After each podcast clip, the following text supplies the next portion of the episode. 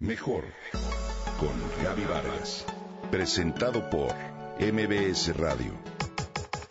Comunicación, imagen, familia, mente, cuerpo, espíritu. Mejor con Gaby Vargas.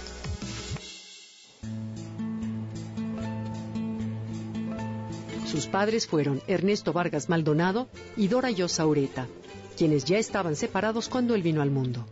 Jorge Mario Pedro Vargas Llosa, escritor peruano, nació un 28 de marzo de 1936 en Arequipa, Perú. Hoy te comparto su historia. Mario vivió en Arequipa hasta un año después del divorcio de sus padres, cuando se mudó con toda su familia a Bolivia. En Cochabamba estudió la primaria hasta el cuarto año. Hasta los 10 años de edad, Jorge Mario Pedro creyó que su padre había muerto, pues su madre y su familia no habían querido explicarle lo de la separación. A finales de 1946, quizá principios del 47, Mario se encontró por primera vez con su padre. Este reencuentro significó un profundo cambio en su formación.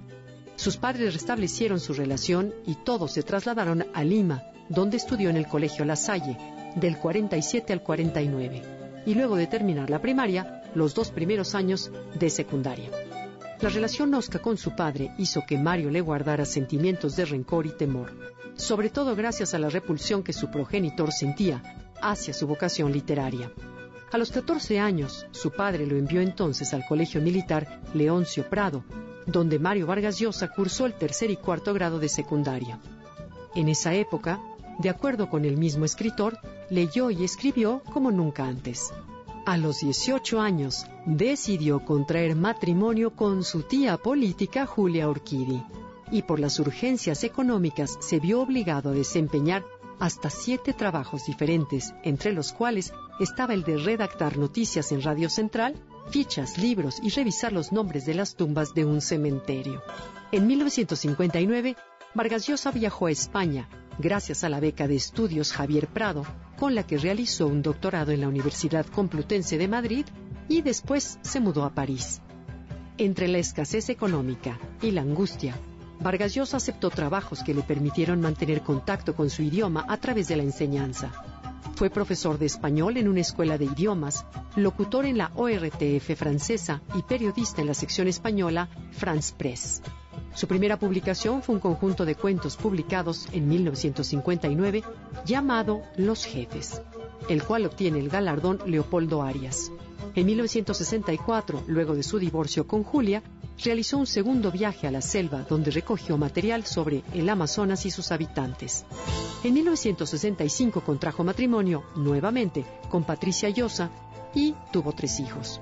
Trabajó como traductor para la UNESCO en Grecia al lado de Julio Cortázar. Fue conductor del programa televisivo La Torre de Babel y presidió la comisión investigadora del caso Uchuracay a fin de averiguar el asesinato de ocho periodistas a solicitud del entonces presidente Fernando Belaunde. Asimismo, Vargas Llosa se perfiló como un líder político. Participó como candidato a la presidencia de la República por el Frente Democrático y en marzo de 1993 obtuvo la nacionalidad española sin renunciar a la peruana. Dentro de sus obras destacan sus novelas Pantaleón y las visitadoras, La tía Julia y el escribidor, La guerra del fin del mundo, Elogio de la madrastra y los cuadernos de don Rigoberto. De sus ensayos, entre Sartre y Camus, Contraviento y marea, La suntuosa abundancia y La verdad de las mentiras. Sus obras han sido traducidas a múltiples idiomas. Recordamos este 28 de marzo a Mario Vargas Llosa.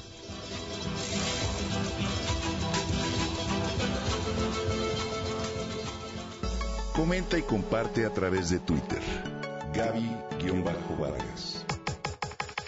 Mejor con Gaby Vargas. Presentado por MBS Radio.